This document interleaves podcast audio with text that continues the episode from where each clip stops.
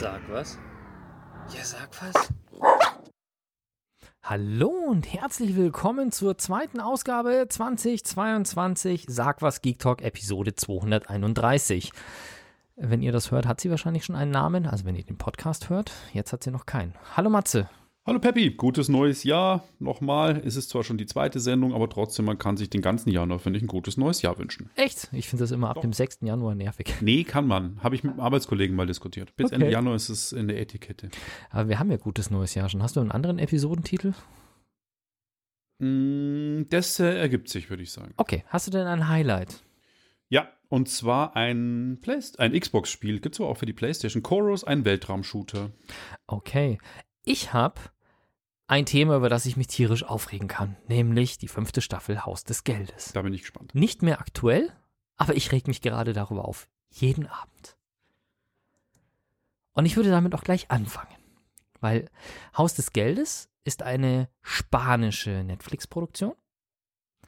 Ist auch grandios. Also die erste Staffel, ich habe mitgefiebert, ich habe sie geliebt. Es geht in der ersten Staffel um äh, eine Gruppe Räuber, die die Notenbank von Spanien überfällt und anstatt Geld, also ich glaube, die erste Staffel kann man ein bisschen spoilern, anstatt Geld zu klauen, drucken sie einfach frisches Geld, sodass keinem was fehlt. Und das Schöne ist, sie haben im Prinzip alle Eventualitäten durchdacht und sie machen diesen Überfall gewaltlos.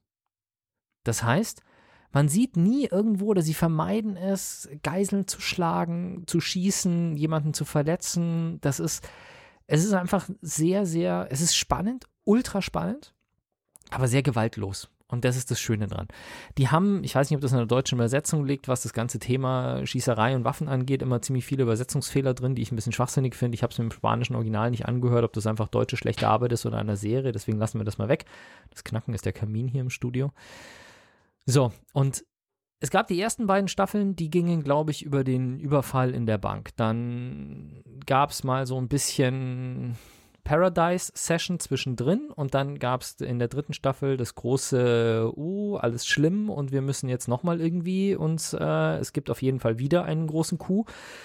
Und in der vierten Staffel kam schon auf einmal ein so ein Typ, einer, ein Security, der irgendwann mal so ein bisschen einen auf Rambo gemacht hat. Also der war, der ist dann so ziemlich viel schießend und ziemlich brutal da durchgelaufen und das war in der vierten Staffel und das waren schon, da waren schon Sachen dabei, die echt nicht so geil waren für das, was die Serie eigentlich in den ersten drei Staffeln war. Okay. Und jetzt, Netflix hat jetzt bei der fünften Staffel zwei Dinge gemacht. Erstens, sie haben den, den ersten Teil der Staffel, das sind zehn Episoden. Und die ersten fünf Episoden haben sie im September veröffentlicht und die zweiten fünf haben sie erst im Dezember veröffentlicht. Ich gucke sie jetzt erst, weil ich es in Summe gucken kann und vorher keine Zeit hatte.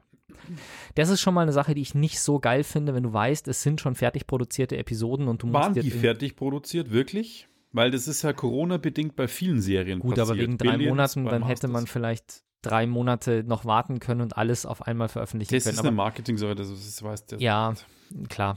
Aber der Punkt ist, diese fünfte Staffel ist ein kompletter Haufen Scheiße. Ein, ein kompletter Haufen Scheiße. Also, wenn du dir jetzt nimm Filme wie Act of Whaler oder Lone Uh. Survivor ja. oder American Sniper, Militärfilme, die über Spezialeinheiten im Irak spielen, die in Feuergefechte verwickelt werden. In diesen Filmen, in jedem von diesen einzelnen Filmen, wird weniger geschossen als in einer Episode der fünften Staffel Haus des Geldes.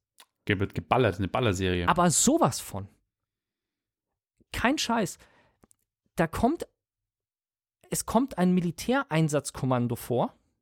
Wenn die Typen, die sie da darstellen, bei Suicide Squad mitgespielt hätten, hätten alle gesagt, Suicide Squad ist ein beschissener Film, weil die Typen sind zu bescheuert für Suicide Squad. Die sind zu abgedreht.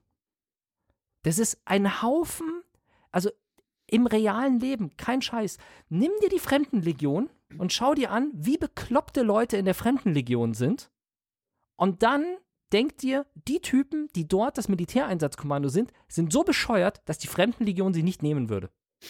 Okay, Ungefähr der Status. okay. Und dann oh nein, wir müssen ihn rausbringen, schwer verletzt, eine Granate ist hinter ihm in die Luft gegangen, er hat Schrapnelle im, zwischen dem vierten und fünften Halswirbel stecken und er ist wahrscheinlich bald gelähmt und hier und da, man muss ihn ganz vorsichtig behandeln. Eine Minute später gibt es einen Bärnackel-Fight mit dem Typen, wo er sich prügelt mit bloßen Fäusten und zwar nicht zu schlecht.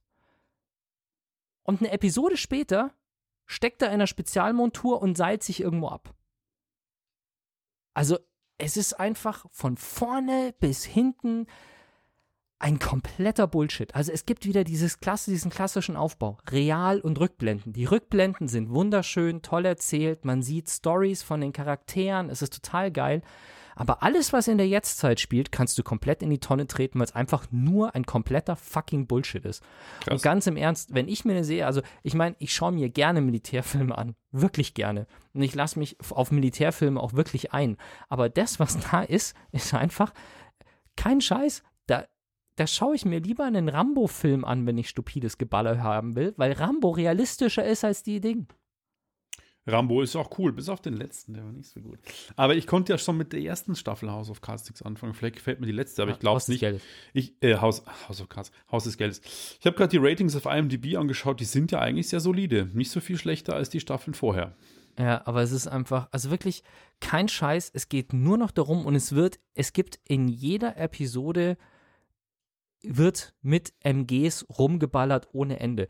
In einer Episode kommt vor, eine, also eine Schießerei mit MPs, MGs, dann werden Granaten geworfen, dann packt einer einen Flammenwerfer aus und äh, rennt mit einem Flammenwerfer durch die äh, rum.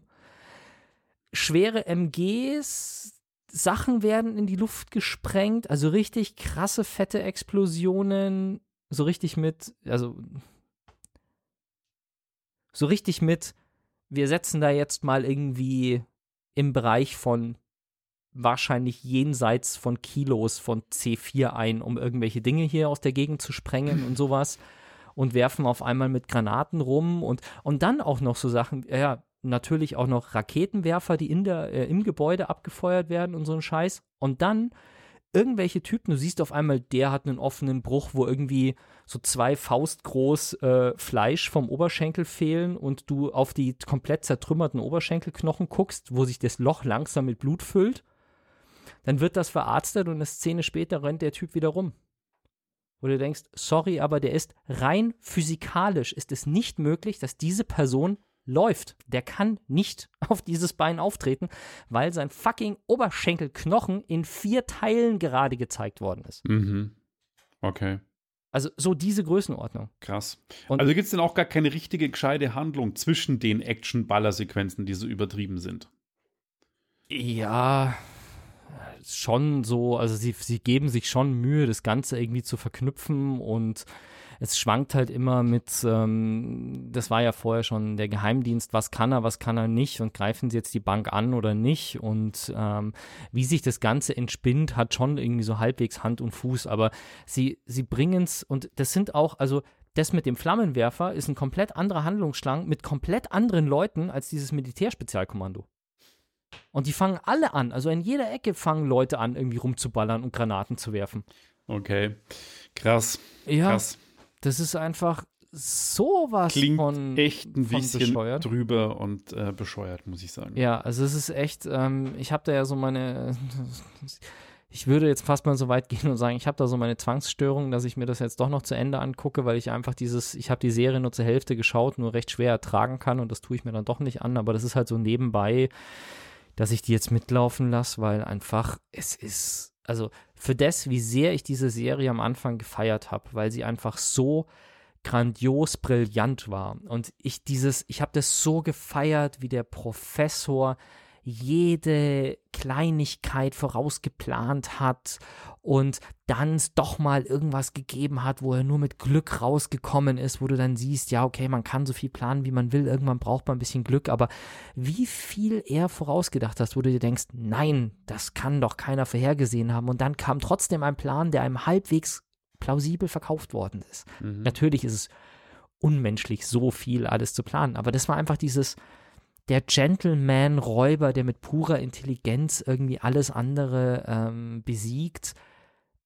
Und jetzt ist es nur noch ein schlechter, ein schlechter Action, also ein wirklich schlechter, unrealistischer Actionfilm mit völlig, völlig übertriebener Waffengewalt.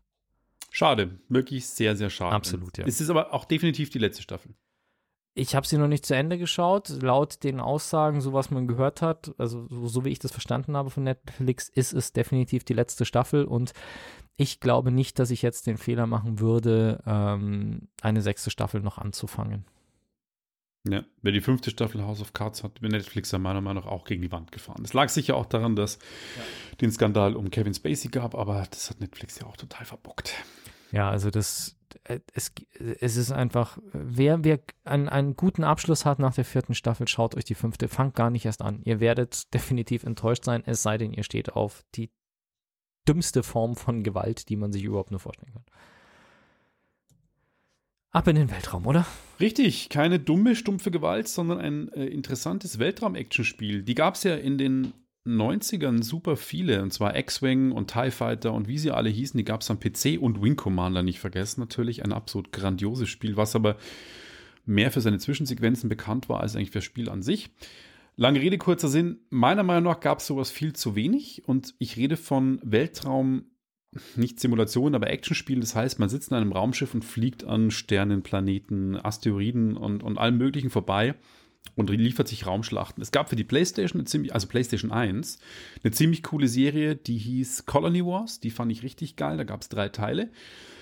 Und letztes Jahr, ähm, also nein, eigentlich wurde 2020 ein neues Spiel angekündigt mit dem Namen Chorus. Und ich hatte das so eigentlich nicht wirklich auf dem Schirm, habe dann ein Preview gelesen im August und dann kam das, nee, im September. Nein, nochmal im Oktober habe ich das Preview gelesen. Okay. Und am 1. Dez ähm, Anfang Dezember, am 3. Dezember letzten Jahres kam es dann raus für PC, PlayStation 4, Xbox, Xbox Series X und äh, für Stadia, für Google Stadia, PlayStation 5. Und äh, ich habe das Spiel jetzt angefangen vor zwei Wochen und bin sehr, sehr begeistert, weil es eben auch so viel solche Spiele gar nicht mehr so oft gibt. Es gibt zwar Flugzeugsimulationsspiele, wobei es da auch nicht mehr, auch so, nicht mehr gibt. so viele. Ja? Nee, also meine Flight Simulator ist ja ein simuliert alles Mögliche, aber ist halt nicht storybasiert. Ja, kein Action-Baller. Und nichts ballern. Und Ace Combat, ja, gibt's. Fand ich, habe ich mega gefeiert. Ich würde auch jedes Ace Combat wieder kaufen, aber Ace Combat 7 ist ja jetzt auch schon, boah, wann war das? Anfang 2018, also ja, über drei Jahre alt. Dann kam auch nicht mehr viel. Dann kam nicht mehr so wirklich viel. Es kam noch letztes Jahr dieses Star Wars-Spiel, dieses Star Wars Squadrons hieß es. Das. das war mhm. sehr geil. Das habe okay. ich gespielt. Das, das kann man auch mit VR spielen. Ist auch ein Flugsimulator. Hm, also Simulator würde ich jetzt auch bei Chorus nicht sagen. Es ist ein Actionspiel halt, wo du quasi mit TIE Fighter ja. und Y-Wing und wie sie also alle. Also zu viel, zu, zu realistisch soll es mir gar nicht sein. Nee, nee. Also der, der Flight Simulator überfordert mich auch komplett. Ja, mir, ist, mir fehlt die Story beim Flight Simulator und die richtigen Missionen. Lange Rede, kurzer Sinn. Bei ähm, Chorus geht's ähm, kurz gesagt, die Story ist, es geht um eine Pilotin, die nennt sich Nara, die fliegt in einem Raumschiff, das nennt sich Forsaken. Das, Raum, das ähm, Raumschiff hat eine eigene künstliche Intelligenz, mit dem kon, ähm, nimmt sie immer Kontakt auf und redet mit dem immer. Und die kämpfen gegen einen Circle. Das ist ein Kult, der im Universum versucht, mit dem großen Propheten ähm, das Universum zu unterjochen.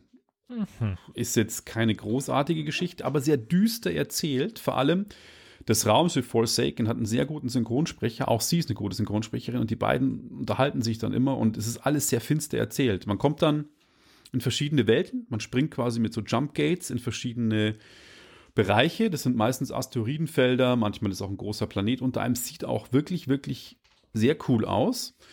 Ähm, und fliegt dann in relativ open-worldig in diesem Asteroidenfeld und diesem Gebiet rum und kann dann Missionen annehmen, die meistens Beschützermissionen sind oder mal irgendwas einsammelt.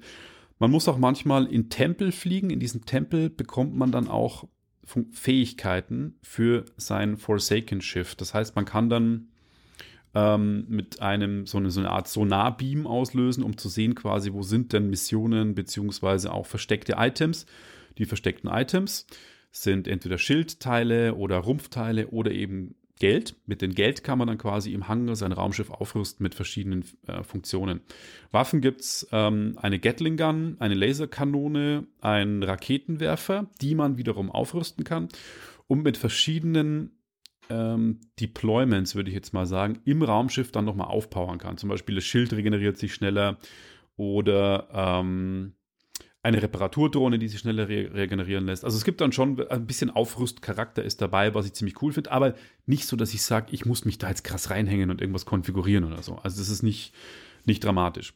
Und dann fliegt man von Mission zu Mission und dann gibt es halt schöne Raumschlachten mit schönen Explosionen. Manchmal muss man auch ganz große Schlachtschiffe zerlegen. Das macht dann auch richtig Bock, weil man dann nämlich quasi erst das Gefecht, die Gefechtstürme vom Chef vernichtet und dann fliegt man in den Kern von dem Schiff und zerstört dann eben quasi den Kern und das Schiff explodiert. So richtig ja, Star Wars. der Klassiker. Ja, Haben sie sehr geil gemacht. Und das Coole ist auch noch, es ist eine deutsche Entwicklung. Es stammt von einem Hamburger Entwicklerstudio die nennen sich Fish Labs. Die haben für iOS, das kennt man, und auch für Android, Galaxy on Fire gemacht. Das war schon ziemlich gefeiertes Actionspiel. Auf okay. war, glaube ich, sogar free to play, wenn ich mich nicht recht erinnere.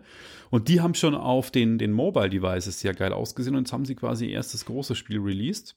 Ist auch kein, kein richtiges Vollpreis-Game, kostet 40 Euro. Ich könnte mir vorstellen, es kommt mal in Game Pass, dass sich das ähm, Microsoft mal krallt. Und äh, ja, wie ich, wie man wahrscheinlich schon raushört, ich bin sehr, sehr begeistert. Ich spiele es wahnsinnig gerne und ich erwische mich immer wieder so, so, ach, jetzt machst du noch eine Mission und so. Ist knackig, ist aber nicht so, dass es mich stresst. Also manche Endgegner-Fights sind schon fluchig, muss ich ganz ehrlich sagen, weil ich dann schon öfters mal draufgehe. Jetzt bin ich gerade bei einem, wo ich überlege, den Schwierigkeitsgrad, sorry, runterzustellen.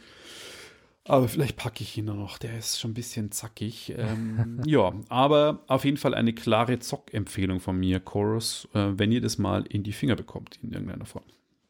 Da muss ich gestehen, war ich von Halo relativ begeistert. Also ich, ich spiele momentan irgendwie ganz komisch. Ich habe so, so Zeiten, wo ich irgendwie so drei, vier, fünf Abende hintereinander mal jeweils irgendwie so eine Stunde spiele oder sowas. Und dann jetzt habe ich wieder zwei Wochen gar nicht gezockt und es fehlt mir aber auch null. Und das Problem ist dann immer, dann kommt ein neues Spiel und dann spiele ich das halt wieder an. Und so habe ich irgendwie jetzt verschiedene Spiele immer mal so ein paar Stunden angespielt und bei Halo tatsächlich, also was, was habe ich davor? Control habe ich davor gespielt. Das hätte ich fast irgendwie beim ersten Kampf in die Ecke geschmissen, weil ich ihn dreimal nicht geschafft habe und dann einfach keinen Bock mehr hatte. Beim yeah. ersten Gegner oder beim ersten größeren Gegner wirklich. Und bei Halo zum Beispiel habe ich jetzt schon die ersten zwei, in Anführungszeichen, Endbosse oder sogar drei Endbosse besiegt und habe jeden auf Anhieb geschafft. Also ich bin am Anfang ein, zwei Mal gestorben, bis ich so dieses ganze Verwundung mhm. und Regenerationsding mhm. draus hatte, aber in einem normalen Kampf halt mit fünf Leuten oder so, wo ich gesagt habe, okay, hier muss ich aufpassen, erstmal die Gegner ausschalten und dann geht's. Und seitdem läuft das wirklich durch und ist sehr, sehr angenehm. Also ist doch cool. Aber klingt, klingt tatsächlich cool, weil ich, ich traue ehrlich so ein bisschen der Zeit hinterher, als ich so mit meinem, äh, mit meinem Computer damals noch gespielt habe, weil es einfach so ein paar Spiele gab, wie zum Beispiel was, wo ich wirklich trauere danach, ist, ähm, boah, wie hieß denn das? Comanche 3D, glaube ich, hieß das. Ja, da hast du so ein Teil inzwischen, ja. Da hast du so einen Comanche-Hubschrauber fliegen können und das war irgendwie sehr geil. Das Einzige, was ich dann irgendwie mal gefunden habe auf der Playstation, war Apache. Gab es irgendwie so eine Spieleserie, wo du so einen Apache-Helikopter fliegen konntest. Und das war erstens fürchterlich von der Steuerung und zweitens ultra schwer. Fand ich. Ja. Weil gerade so diese Beschützermissionen, die du ansprichst, die sind nicht so richtig meins. Ja. Meine Sachen sind eher so, zerstöre ein Raumschiff oder attackiere irgendwas, aber dieses, da ist ein Frachter, den musst du jetzt beschützen. Das ist egal, ob das ein Spiel mit Schiffen ist oder mit Flugzeugen oder mit Raumschiffen, wenn ich irgendwas beschützen soll. Oder auch einfach nur Call of Duty, du, wir müssen die Position halten und eine Geisel beschützen oder sowas. Da bin ich irgendwie immer schlecht in solchen Missionen. Es gibt übrigens ein neues Comanche, ne? Ja? Ja, ja. Auf, auf welcher Plattform? Und äh, das ist für PC released, soll auch für die Konsolen kommen. Ist es aber noch nicht raus. Okay. Ja. Ja, vielleicht. Kann ich nach 15 Jahren endlich mal wieder sowas spielen. Hm. Hm. Ein anderes Spiel, das ich demnächst vielleicht wieder spielen werde. Ich muss ganz ehrlich gestehen, oder hattest du noch was zu dem? Nö. Okay, also ich habe auch wieder mal ein Spiel mitgebracht und es ist, ähm, ich weiß aber nicht welches. Hitman, die Stealth Trio, die Überschrift war, die Stealth Trilogie kommt in den Game Pass. Und ich dachte mir so, was zum Teufel ist die Stealth Trilogie? Und stellt sich raus, da ging es um Hitman. Und ab 20. Januar gibt es eben die Stealth-Trilogie im, im, Game Pass. Krass. Äh, ich bin mir nicht, so wie ich das verstehe tatsächlich, sind das die drei Hitman-Spiele der letzten Jahre Macht ja Sinn, die Stealth-Trilogie, dass es dann die drei sind. Ja, weil es gibt jetzt wohl Hitman 3. Ich habe das Hitman 1 auf der PlayStation 4. Also es gibt, es gab ja schon in den 2000er Jahren gab es ja schon diese Hitman-Reihe. Die habe ich damals am Computer immer ganz gerne gespielt. Und jetzt kam irgendwie vor ein paar Jahren kam Hitman auf der, auf den Konsolen oder auf gängig, auf den gängigen Plattformen irgendwie neu raus. Das muss um 2016, 17 sowas rum gewesen sein. Irgend sowas. Also da ja. kam ein neuer Hitman-Teil. Mhm. Und der wurde aber in Episoden veröffentlicht. Also es gab quasi vier große oder fünf große Missionen und die sind immer als Episode veröffentlicht worden. So alle zwei, drei Monate kam für, was weiß ich, keine Ahnung, 15 Euro oder sowas, kam eine neue Episode raus. Und das habe ich mir dann irgendwann im Jahr danach als Game of the Year Edition gekauft und tatsächlich auch relativ viel gespielt dann. Ich bin mir gar nicht sicher, ob ich es überhaupt mal durchgespielt habe und ich weiß gar nicht, ob ich alle Missionen gemacht habe, weil ich die ersten Missionen einfach so oft gespielt habe. Also die ersten drei, äh, es ist halt wirklich, du machst die Missionen am Anfang freust du dich erstmal nur, dass du sie geschafft hast, irgendwie. Und dann schaust du dir mal so die Achievements an, die es dazu gibt und dann heißt es ja, töte deine beiden Ziele innerhalb von 20 Sekunden. Und dann kannst du nicht erst den einen töten und eine Stunde später den anderen. Und ich habe wirklich teilweise eine Stunde oder eineinhalb an solchen Missionen hingespielt. Krass. Ja. Sondern du musst halt darauf achten, dass sie nah beieinander sind und dann, dann rennst du wirklich über diese Party und rennst wirklich drei Stunden lang nur denen hinterher und schaust, wann die sich mal begegnen an einer Stelle, wo du sie beide auf einmal ausschalten kannst, nur um dieses Achievement zu bekommen oder sowas. Ich habe es nachgelesen, das, das, ist, das sind die drei Teile, die über die letzten Jahre veröffentlicht wurden und die kommen jetzt eben zum ersten Mal als Trilogie-Pack raus, als Trilogy-Pack und kommen eben gerade als Trilogie-Package in den Game Pass eben diese Woche. Cool. Also das ist sicherlich eine Sache. Und ich bin da wirklich, ähm, ich bin da wirklich unschlüssig, weil Hitman ist immer so eine Sache, wo man sich erstmal, wenn man sich an die Steuerung gewöhnt hat, kann man in Hitman auch echt ordentlich rumballern. Mhm, das ist kein Ego-Shooter. Ja. Das ist kein Ego-Shooter. Und er verhält sich anders als ein Ego-Shooter, gerade was dieses ganze System Deckung und Schießen angeht. Aber wenn man das mal raus hat, dann kann man da schon auch, also ich habe da schon auch ordentliche Fights mit, mit, äh, mit viel Geballer gehabt. Aber es ist tatsächlich einfach so, ich habe das bei Call of Duty, dass ich einfach mal, wenn ich irgendwie genervt bin oder sonst irgendwas, mal ein, zwei Level, die ich gerne spiele, wo ich weiß, das ist jetzt nur Geballer. Ich muss keine großartigen Aufgaben erfüllen, ich muss niemanden beschützen, ich muss nichts einnehmen, sondern ich muss mich einfach nur durch ein Level ballern mit einer relativ hohen Schlagzahl, ohne Schleichen, ohne viel Laufen. Dann spiele ich solche Level einfach mal gerne, weil ich weiß, was es ist, einfach zum Runterkommen oder so. Bei Hitman ist es tatsächlich so, du spielst das Level 15 Mal, aber es ist jedes Mal ein anderes Level. Es ist das gleiche Setting, aber du willst irgendwas anderes ausprobieren. Und es ist tatsächlich, ja, es ist einfach, ich finde die Spiele schon echt gut gemacht und sehr, sehr befriedigend und vom Schwierigkeitsgrad her halt, es gibt schon echt ultra krasse Herausforderungen, von denen ich nicht mal wüsste, wie ich sie auch nur ansatzweise technisch ausführen sollte. Ja, ich, ich, das ist irgendwie Hitman und ich, das ist eine ganz komische äh, Beziehung. Ich habe Hitman Hä? noch nie wirklich gespielt. Ich habe damals auf der Xbox 360, die Serie gibt es ja schon seit 20 Jahren, ja. ähm, gab es einen Teil, wie hießen der, weiß ich nicht mehr, den habe ich gespielt. Es gab ja unzählige PlayStation-Teile und Xbox 360 und dann eben diese Reboot der Serie, die, die, die Assassin's Trilogy oder Stealth Trilogy, wie es jetzt auch heißt.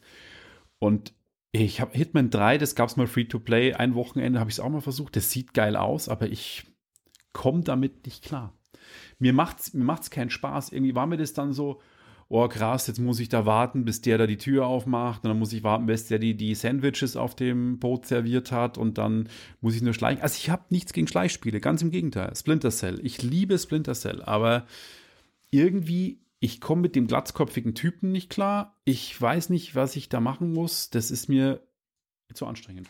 Ich ja. komme mit dem Spiel einfach nicht gleich. Weiß nicht, es ist halt ganz viel so ähm, die richtige Uniform finden, weil mit genau, der Uniform kommst du da rein und ja, ja, das ist und auch tatsächlich auf die ähm, tatsächlich auch auf die Dialoge hören. Also du fängst in einer Wohnung an, wenn du auf dem Balkon stehst, dann siehst du unten, dass da gerade ein NPC angelaufen kommt, also ein, ein computergenerierter Charakter angelaufen kommt und von seiner Schwester im Spiel voll den Anschluss bekommt, weil er zu spät zu seinem ersten Arbeitstag kommt äh, in dieser Villa. Und dann drückt sie ihm den Schlüssel in die Hand und er rennt halt dann weg und rennt halt in die Villa rein. Und das sind halt solche Sachen, da musst du halt auf die Umgebungsgeräusche hören, weil klar, das ist sein erster Arbeitstag. Kein Mensch kennt ihn in dieser Villa. Also, sobald seine Schwester wegschaut, fange ich den Typen vor der Tür ab, knock ihn aus, verstecke ihn irgendwo, nehme seine Karte und seine Kleidung und dann bin ich halt der Neue und schon bin ich legitim in der Villa, so in der Richtung. Die Alternative ist, du schleichst dich durch die Kanalisation rein. Kannst du auch machen. Und solche Sachen, das ist halt einfach das, was ich an dem Spiel irgendwie cool finde. Schauen wir mal, vielleicht schau, gebe ich dem zum dritten Mal eine Chance. Wenn es im Game Pass ist, genau. verlierst du ja nichts. Wir haben wieder mal Matrix. Genau. Ich schmeiße jetzt aber kurz, steht auch nicht in den Show Notes, weil wir gerade Game Pass hatten, nochmal was rein. Und zwar, äh, das hat, dachte ich mir schon fast, ja, dass das kommt. Das muss jetzt irgendwie noch rein. Äh, heute die Hammermeldung. Heute ist äh, Dienstag, der ähm, 18. Januar. Ähm, wenn ihr das hört, ist es ja schon wahrscheinlich länger bekannt. Microsoft hat heute angekündigt, Activision Blizzard zu kaufen, was echt, gab Gerüchte schon immer, aber sowas von krass ist, dass ich echt gesagt habe, auch zu meiner Frau, die ja sehr aktienaffin ist, äh, sie sollte das mal anschauen. Das ist wirklich krass, dass Microsoft sich einen der größten und überhaupt krassesten markenbesetzten Spielehersteller der Welt krallt mit Marken wie, da ist Blizzard Entertainment, World of Warcraft, mit Diablo, mit Call of Duty und alle Marken drin und die gehören jetzt dann zu Microsoft. Und das ist halt echt krass. Und letztes Jahr hat Microsoft Bethesda gekauft. Nee, das war im September 2020 schon. Das ist schon eineinhalb Jahre her. Ähm, die Marken wie Doom und Wolfenstein haben. Und Sag, ich, was berichtet. Ja, genau. Ich finde es so krass, wie Microsoft auf Einkaufstour geht und sich die krassen großen Läden kauft und ey, hier gehen 68 Milliarden US-Dollar über den Tisch. Das ja. ist eine Größenordnung wie damals, als Disney Fox gekauft hat. Also wirklich einer der größten Entertainment-Deals überhaupt. Und ich habe es heute schon in unsere liebgewonnene Multiplayer-Gruppe geschrieben. Ich, ich habe ja beide Konsolen und mir ist es völlig wurscht, auf was ich spiele. Ich bin kein Fanboy und äh, ich muss nichts bevorzugen. Aber ich finde, Sony muss jetzt echt Gas geben, weil Microsoft mit einem Xbox Game Pass-Abo, mit einem stärkeren Hardware-System ähm, und einem Spieleaufgebot und einem First-Party-Entwickler-Konsortium, das alles unter Microsoft Game Studios langsam läuft. Hey, Sony kauft auch Studios, aber das sind so kleine Indie-Studios, die geile Games machen. Aber hallo, wir reden hier von Doom, Call of Duty und was weiß ich noch für Studios. Und wenn jetzt, also das glaube ich jetzt nicht, dass Call of Duty in Game Pass am ersten Tag kommt. Das machen sie nicht. Aber es werden schon einige Spiele von dieser Firma in den Game Pass kommen. Das ist trotzdem krass. Ich meine, man wird ja zugeballert mit Games. Du brauchst ja inzwischen fast gar nichts mehr kaufen, weil im Game Pass liefert dir jeden Monat mehr Spiele, als du eigentlich jemals spielen kannst, als normaler, erwachsener Arbeitnehmer. Ja, definitiv. Ja. Also, und das ist ja auch der Punkt. Also, ich meine, klar, ganz ehrlich, ich hätte gerne mal wieder so ein stupides Ballergame wie Call of Duty. Mhm. Und ich mhm. bin momentan, weil ich den Game Pass habe, zu geizig, mir eins zu kaufen. Aber letzten Endes, wenn ich zocken will, da sind so viele Spiele drin, mit denen ich, und das sind ja auch ein bisschen ältere Ballerspiele, sind ja dabei, ist es bloß kein Call of Duty. Ich müsste halt mal äh, einfach ein anderes nehmen und einfach mal ein bisschen umspielen. Aber mit, ähm, mit Halo bin ich da ja eigentlich auch ganz gut bedient ja, ja, aktuell. Halo macht tatsächlich Spaß. So. Gut. Das war's. Jetzt gehen wir zu Matrix, Matrix 4, Matrix Resurrections. Äh, ich, Warte. Ja. Jetzt haben wir eine Kapitelmarke auch. Genau, noch. ganz wichtig. Ich war sehr skeptisch. Matrix 1 ist für mich immer noch eine der meistgefeiertsten und für mich geilsten Filme, die ich jemals gesehen habe. Ähm, dafür waren Teil 2 und 3 für mich eine krasse Enttäuschung, wo ich immer noch glaube, dass das nicht die gleichen Regisseure sind, weil ich mir das nicht vorstellen kann, weil es so schlecht war. Und als ich dann gehört habe, irgendwann Matrix 4 kommt, dachte ich mir, oh Gott, jetzt, jetzt tragen sie diese Teamserie komplett ins Grab. Aber ich kann Entwarnung geben, ich war positiv überrascht. Die die Rezensionen, die scheiden da die Geister, aber ich finde, sie haben es geschafft, ein Reboot zu machen, was aber gleichzeitig eine Fortführung der Geschichte von Teil, ähm, der Teile 1 bis 3 ist. Die Handlung spielt 60 Jahre nach dem vermeintlichen Tod von Neo. Ach, 60 Jahre. 60 Jahre danach. Oh, dafür haben sie sich aber gut gehalten. Ja, es sind ja alle, es ist ja alles in der Matrix immer noch. Die Matrix gibt es ja noch. Hm. Und die Matrix, es gibt jetzt Frieden zwischen Menschen und Maschinen und manche Maschinen ähm, sind auch in, auf Seite der Menschen inzwischen und es ist auch möglich, Programme aus der Matrix in die reale Welt zu holen. Mhm. Wird alles ganz cool erklärt. Ähm, der Neo, aka Thomas A. Anderson, lebt in der Matrix und ist ein erfolgreicher Spieledesigner. Mhm. Der lustigerweise die Handlung von Matrix 1 bis 3 als Computerspiel in der Matrix veröffentlicht. Und er trifft in seiner Matrix beim Kaffeetrinken, so Starbucks-mäßig mit einem Kumpel, Trinity. Die aber natürlich in der neuen Matrix, in der er lebt, nicht Trinity ist und auch nicht weiß, dass sie in einer Matrix lebt, sondern ein halt normal da drin betäubt lebt. Und er reißt sie eben da wieder dann quasi, er bandelt mit ihr an und versucht sie eben dann rauszureißen aus diesen Tanks, die man ja kennt. Ich will jetzt gar nicht so viel dazu sagen, weil sonst würde ich zu viel Handlung vorwegnehmen. Ich kann nur sagen, kurz zusammengefasst, ich fand den Film, hat mich sehr gut unterhalten. Äh, er ist natürlich nicht mehr so revolutionär, weil damals war Matrix mit Bullet Time und allen möglichen Special Effects, das gab es halt vorher nicht. Dafür wurden ja Kameratechnologien entwickelt und so, das war ja alles ganz neu. Das ist natürlich jetzt nicht mehr so äh, eine Revolution, wenn man das sieht, aber ich fand, für Matrix-Fans fand ich den Film ehrlich gesagt ziemlich unterhaltsam. Mir hat er getaugt und ich finde es ein cooles Reboot, vielleicht für eine neue Trilogie oder keine Ahnung, wie viele Teile da jetzt noch kommen. Ich kann mir vorstellen, dass sie die Kuh melken, bis sie keine Milch mehr gibt. Und äh, ja, äh, mit den Originalschauspielern Keanu Reeves, den ich auch als, als Menschen sehr cool finde, was ich über ihn gelesen habe, und Carrie Ann Moss, die die Trinity spielt. Es Absolut, gibt ein neues ja. Team um die rum.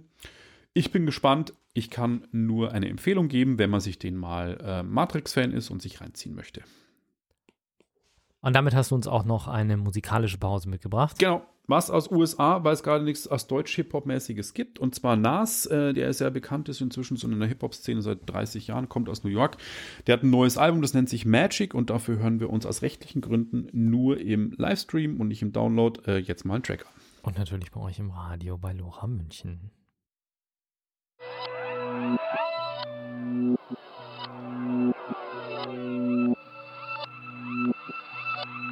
I don't even know what's going on no more. I don't even know what's Und da sind wir wieder.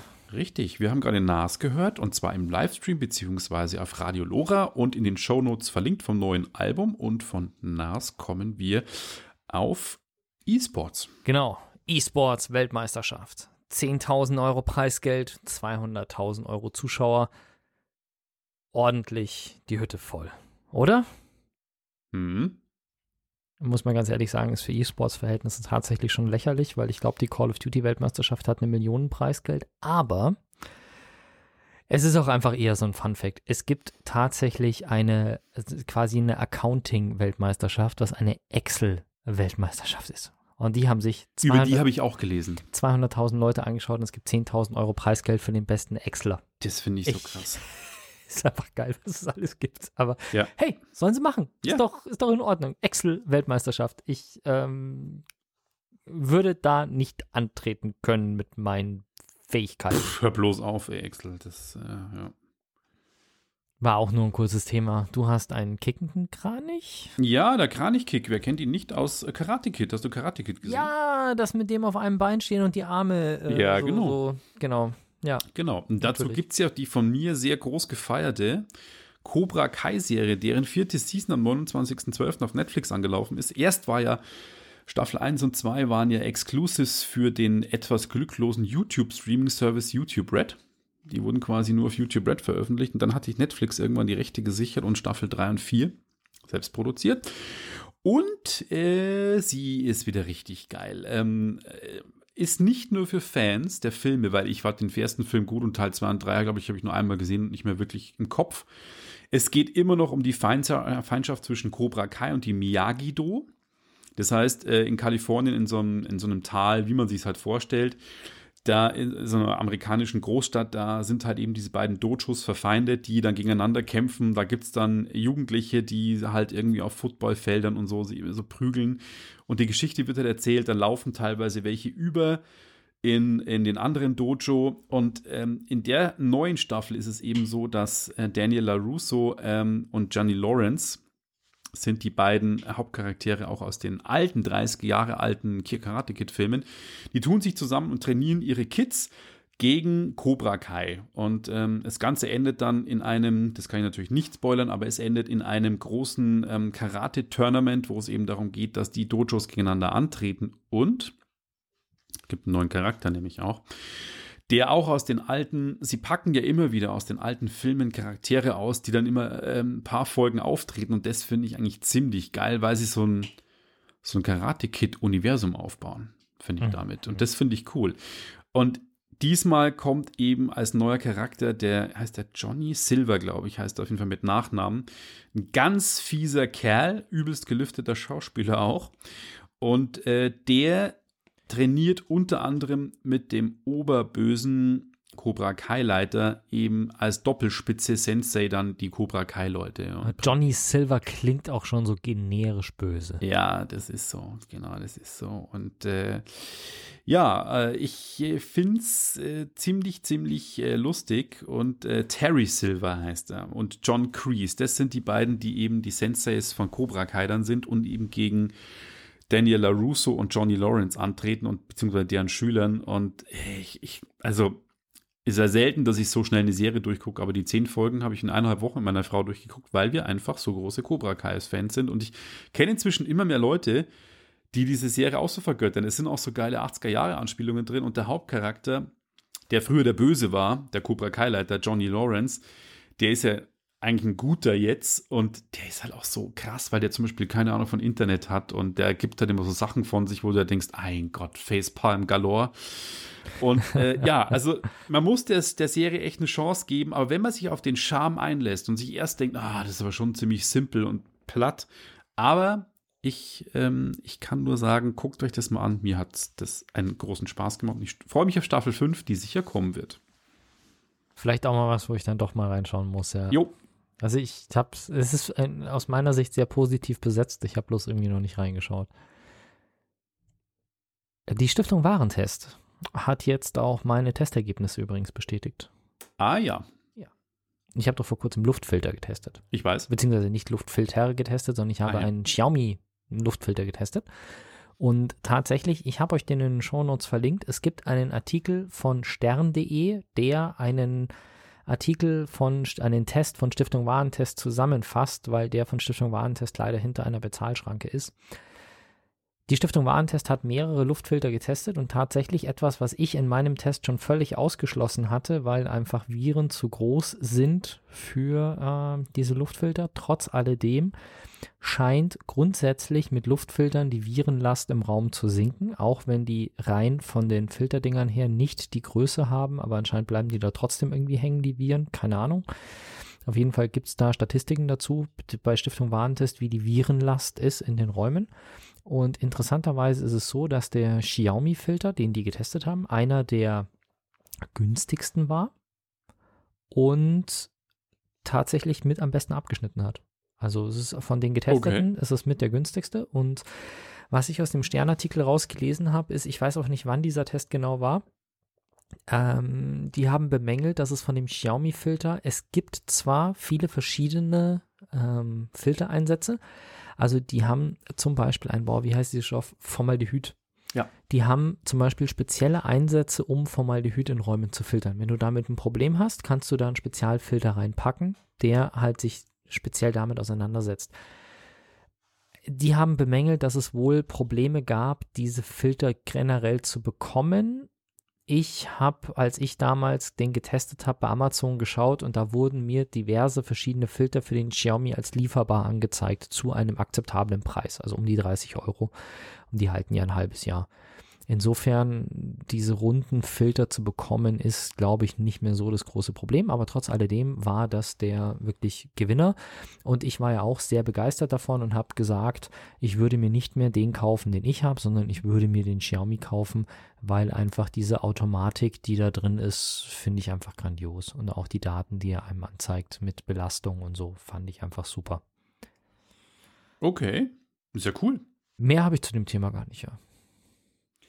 Ich habe ein Buch gelesen, beziehungsweise das Hörbuch gehört, was ein schwieriges Thema ist und äh, interessanterweise auch trotzdem unterhaltsam geschrieben und man muss mal auch schmunzeln. Und zwar heißt das Buch Die Reise ins Reich. Ähm, ist so wie der Name Programm und zwar unter Rex Rechtsextremisten, Reichsbürgern und anderen. Ist geschrieben von Tobias Ginsburg. Tobias Ginsburg ist ein junger Theaterregisseur, der eine Zeit lang in diese besagte Reichsbürger, Extremisten und Verschwörungstheoretiker-Szene ähm, untergetaucht ist und ähm, auch eine eigene Social-Media-Präsenz und Webseite gegründet hat unter einem Pseudonym und zwar Tobias, den haben wir paar, irgendwas Tobias, ein paar habe ich jetzt vergessen und selber quasi auch Follower aufgebaut hat. Und was der so erlebt hat auf diesen ganzen Stammtischveranstaltungen von auch AfD-Leuten und eben Reichsbürgern. Ja, war eine Zeit lang von so einem König von Deutschland, hat der sich genannt, in dem seinem Reich gelebt.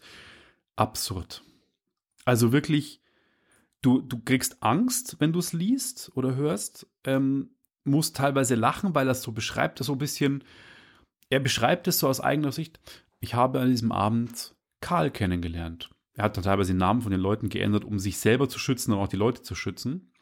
Ähm, ich war mit Karl am Lagerfeuer und habe eine geraucht. Dann hat mir Karl erzählt, dass er schon seine Steuern zahlt und eigentlich ganz normal als Feinmechaniker irgendwo arbeitet und gleichzeitig irgendwie Juden, Schwarze und Schwule hast und sowas. Und dann erzählt er so ganz nüchtern, wie diese ihre Rassentheorien, ihre sonstigen Theorien von sich geben über Satanisten, dann, ich wusste auch nicht, das war mir nicht bewusst, als ich, bevor ich dieses Buch gelesen habe, wie nah die Esoterik-Szene an diesen ganzen Reichsbürgern dran ist.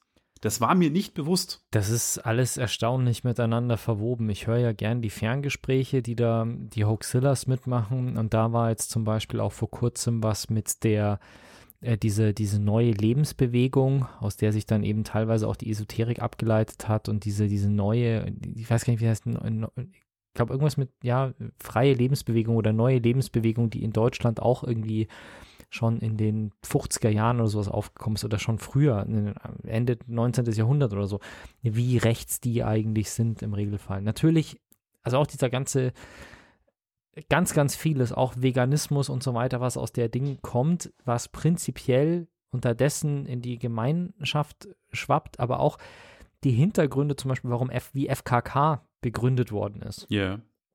Rein, also wirklich krass rechte Theorien im Sinne von, wenn die deutsche Frau nur genug nackte Männer sieht, hat sie weniger Lust und lässt sich dann nicht von dem äh, von dem Ausländer schwängern, aus reiner Lust. So in der mhm. Richtung. Das sind so mhm. Grundsätze, die damals, das heißt natürlich nicht, dass jeder Veganer oder jeder, der heutzutage FKK macht, ähm, in irgendeiner Form rechts ist. Überhaupt nicht, nicht falsch verstehen. Aber viele dieser ganzen Theorien haben leider zugrunde liegend ultra, ultra konservative und ultra, ultra rechte äh, Theorien dahinter. Leider, ja, ja. Mhm.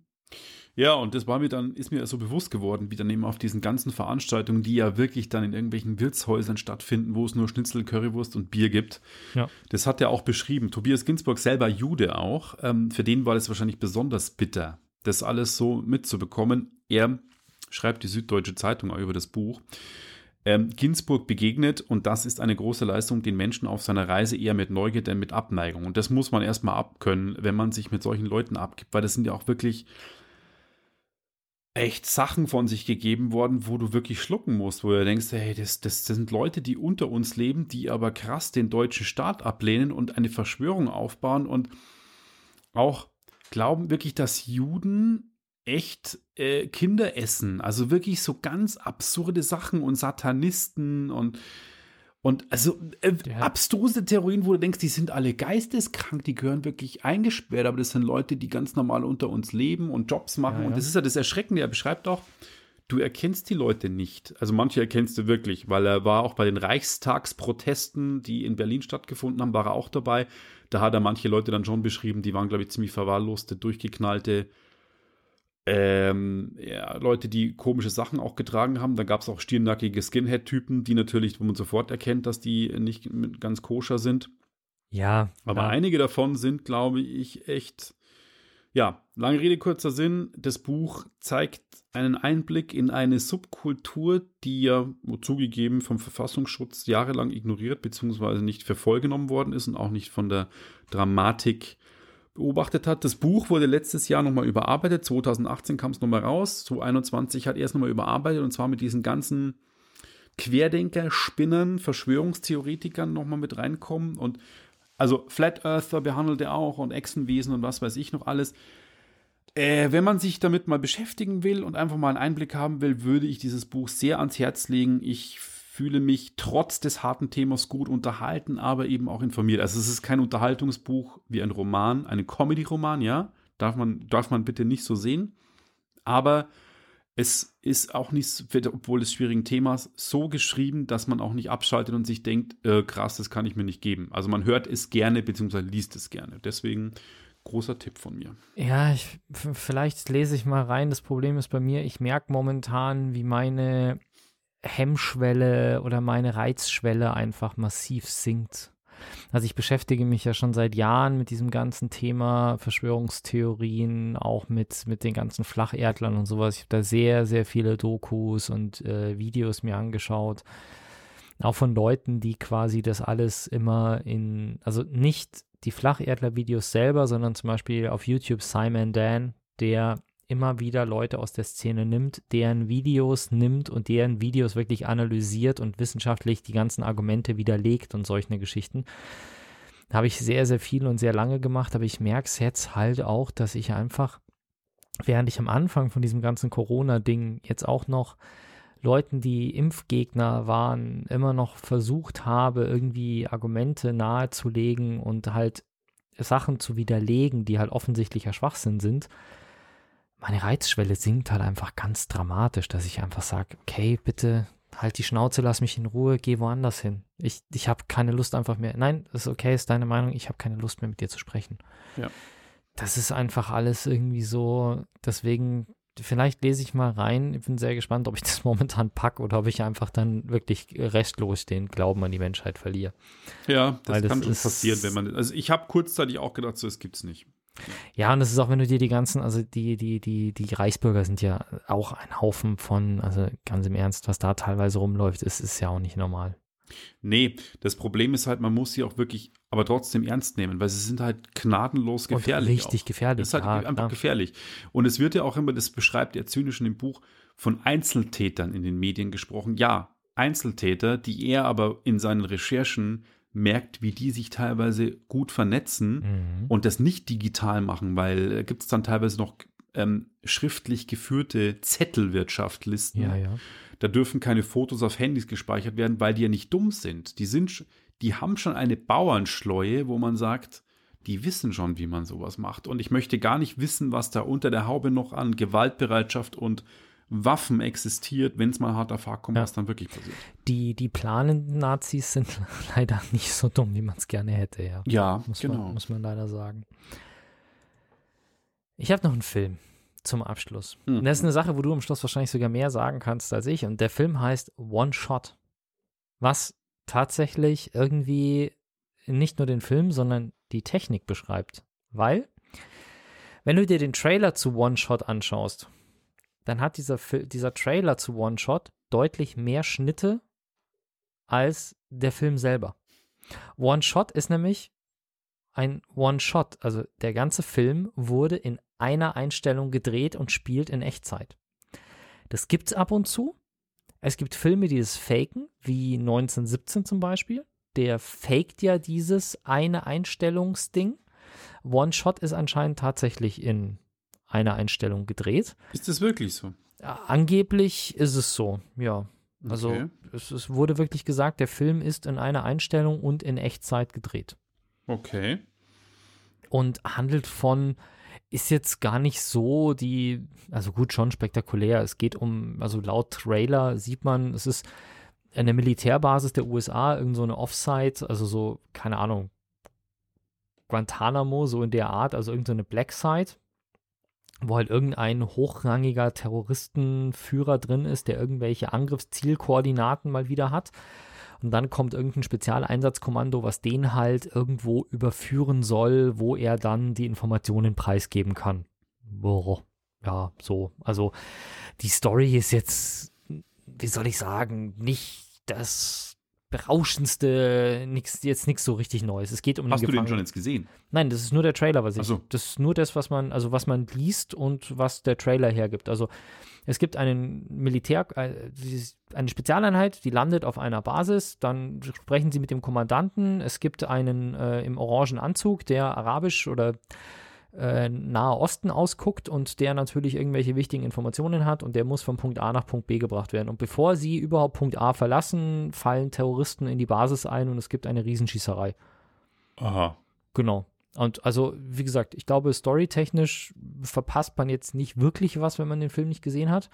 Aber es ist, glaube ich, gerade wenn man irgendwie Spannung an, an so Kamerageschichten ähm, findet, und an so Drehtechniken, dann könnte das durchaus ein interessanter Film sein. Also ich, ich habe ja das tatsächlich das Problem, dass ich bisher noch nicht in der Stimmung war. Ich habe unheimlich Lust, mir 1917 anzuschauen, aber nachdem das ja jetzt auch kein leichter Film nee. ist, war ich noch nicht so in der Stimmung, dass ich gesagt habe, okay, den würde ich jetzt mir angucken, den würde ich jetzt packen.